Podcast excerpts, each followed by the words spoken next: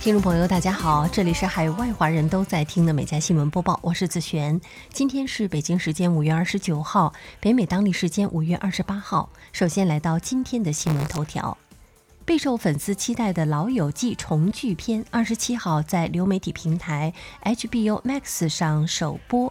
詹妮弗·安妮斯顿、科特尼·考克斯、马修·派瑞、大卫·史威默、丽莎·库卓、马特·勒布朗六位主演全部回归。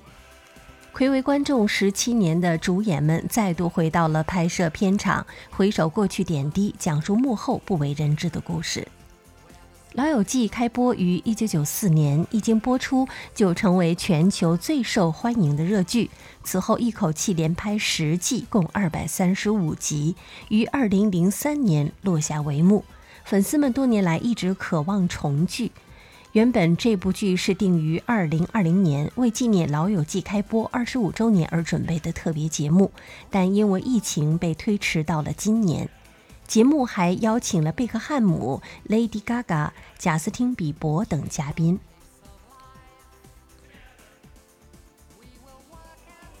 好，进入今天的焦点新闻。为鼓励民众接种新冠疫苗，五月二十七号，加州政府宣布将向在六月十五号前接种疫苗的居民提供总计一点一六五亿美元的现金和礼品卡奖励。这也是美国史上金额最高的疫苗激励计划。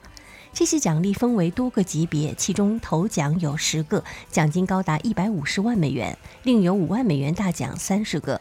而即便没有中大奖，所有完成第一针接种者也都可以获得五十美元的现金卡或同价值的超市礼卡。目前，加州已经接种三千六百万剂疫苗，接种率百分之五十三点四。加州计划在六月十五号全面重新开放经济，这意味着接种率至少需要达到百分之六十到百分之七十。五月二十七号，美国宇航局发布通报称，机智号火星直升机出现错误，疯狂乱飞。美国当地时间五月二十二号，美国宇航局的火星直升机机智号完成了第六次飞行。在这次飞行途中，机智号遭遇故障，导致机智号上下左右摇晃，从一侧向另外一侧倾斜了二十多度。据报道，机智号通过腹部的相机进行导航，但是在飞行大约五十四秒之后，相机在把航行图像传输到飞行计算机过程中出现了一个小故障，丢失了一张图像，导致随后传输的每一张图像都带有错误的时间戳。尽管飞行过程颠簸，但是机智号依旧在目标着陆点的大约十六英尺范围内安全着陆。据 CNN 二十七号报道，为白宫服务了四十七年的老管家威廉·卡特将于本周末退休。作为最资深的白宫管家之一，卡特服务过从里根到拜登共七任美国总统及其家庭。与他共事的官员说，卡特总是充满爱心和忠诚，我们会想念他的。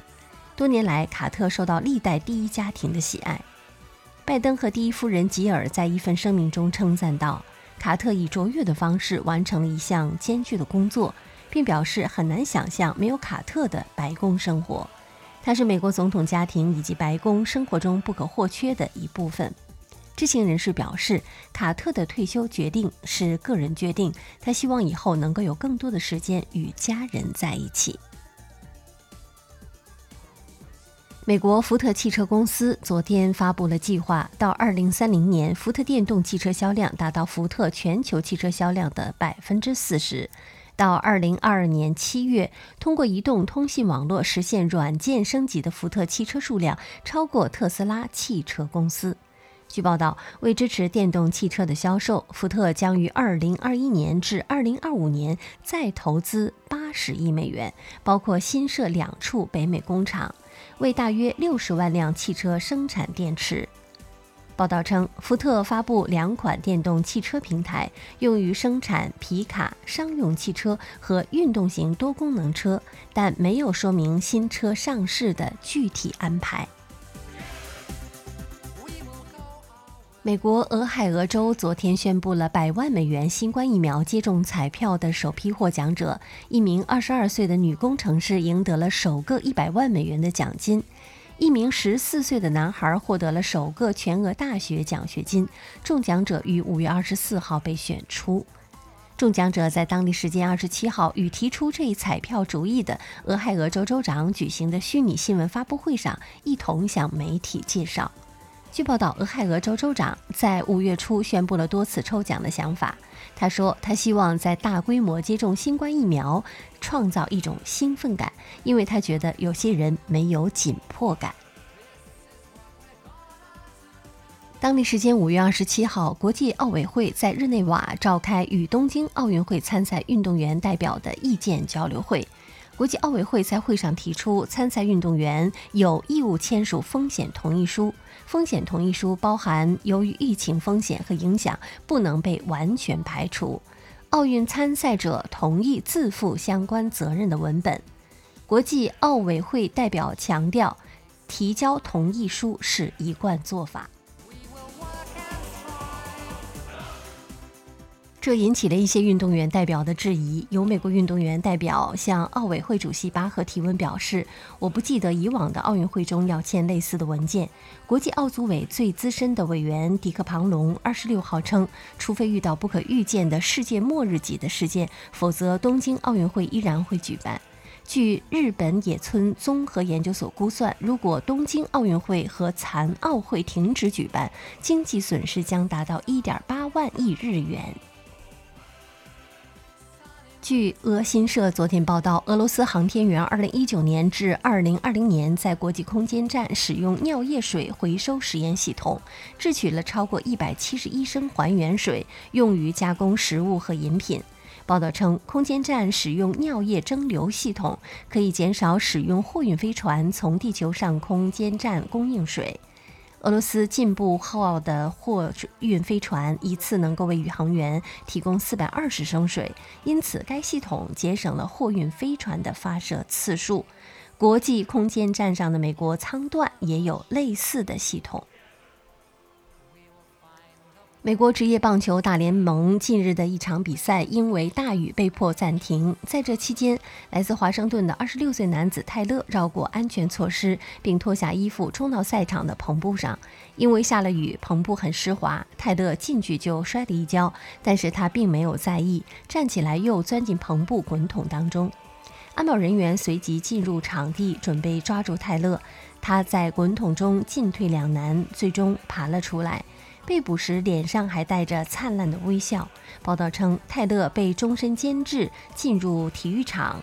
泰勒以非法进入及淫秽等罪名被逮捕。若被定罪，他将会面临最高二百七十天的监禁。本月早些时候，美国佛罗里达州十四岁少年艾登·富奇被指控杀害了一名十三岁的女孩崔斯汀·贝利。据介绍，受害女孩身中一百一十四刀。圣约翰县州检察官办公室周四发出了通知，要将艾登·富奇的案件从青少年法庭转移到成人法庭。他可能面临终身监禁。州检察官拉里扎在新闻发布会上说：“将富奇作为成年人起诉不仅合适，而且这是基于本案的法律和事实，我们能做出的唯一选择。”另据报道，此前傅奇在被捕后拍摄的一张自拍照，近日在社交媒体上流传。照片中，傅奇坐在一辆警车的后座上，比着 V 的手势。照片旁边还配着文字：“嘿，伙计们，最近有人看到崔斯汀了吗？”美国马里兰州一家巧克力甜品的糖果店近日制作出了受用巧克力包裹的蝉，并发布了巧克力蝉的制作过程。据报道，该甜品店的网站上还说，这种巧克力蝉已经供不应求。报道称，网友纷纷对这种正口饮食开启吐槽模式：“给我来一打，但麻烦别放虫子。我受点罪，主动放弃购买这种糖，这种别人就能够多买点儿了。”还有人恶搞《阿甘正传》经典台词：“生活就像一盒蝉。”当地时间二十七号，美国有线电视新闻网的首席国会记者马努拉朱在国会前录制新闻播报的时候，一只蝉爬到了他的脖子上，打断了新闻播报。视频显示，当蝉爬上脖子时，他连忙伸手把蝉拿了下来，还说出了一串脏话。随后，记者转过身，反复向身边的人确认：“我身上还有别的东西吗？他们在我的头发里吗？” CNN 首席白宫记者凯特琳·克林斯对该视频评论道：“这些蝉是我的噩梦。”白宫公关记者阿斯玛·哈利德也表示：“如果是他的话，他会直接疯了。”近日，美国东部十几个州如临大敌，原因是蛰伏十七年的数十亿甚至三百亿只北美洲际蝉开始苏醒。澳大利亚昆士兰州一名好心男子艾迪·赖特在马路边发现了一只考拉，他戴上焊接手套，抓起拼命反抗的小家伙，帮助他过马路。报道称，有趣的是，当赖特把他抱到马路对面，准备放生到树上时，考拉居然与这名男子深情的对视。这则暖心的视频播放量达到了一千三百万，网友纷纷赞扬了赖特的行为。印度一名视频博主近日在 YouTube 上发布了一段视频。视频中，他在德里的一个公园内将一只宠物狗绑在了一束气球上。这只小狗在空中被吊了一会儿，随后他被控虐待动物并被捕。这名博主在接到动物权利组织的投诉后，很快删除了这段视频。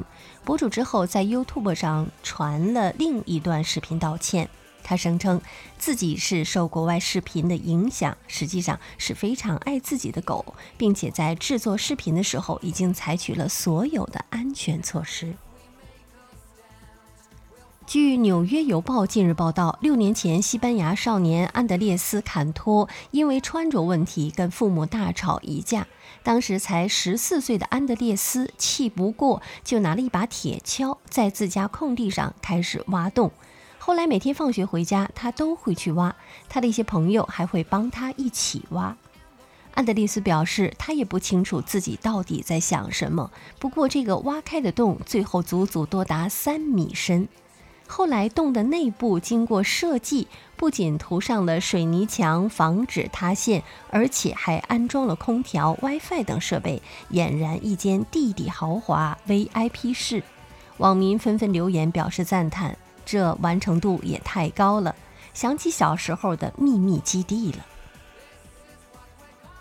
巴西圣保罗一名女子拍下了自己的宠物狗从肉店偷回来五公斤香肠的违法行为。视频显示，这名叫摩西的宠物狗嘴里叼着一大袋香肠走在街上，它的主人边拍视频边现场解说。当摩西叼着香肠经过时，路边有几只狗开始吠叫，他则无视这一切，叼着肉走远了。主人说：“我去了肉店，赔偿了损失。”主人还表示，现在摩西每次去肉店，屠夫都会给他一根骨头。好，以上就是今天美家新闻播报的全部内容，感谢收听，我们明天再会。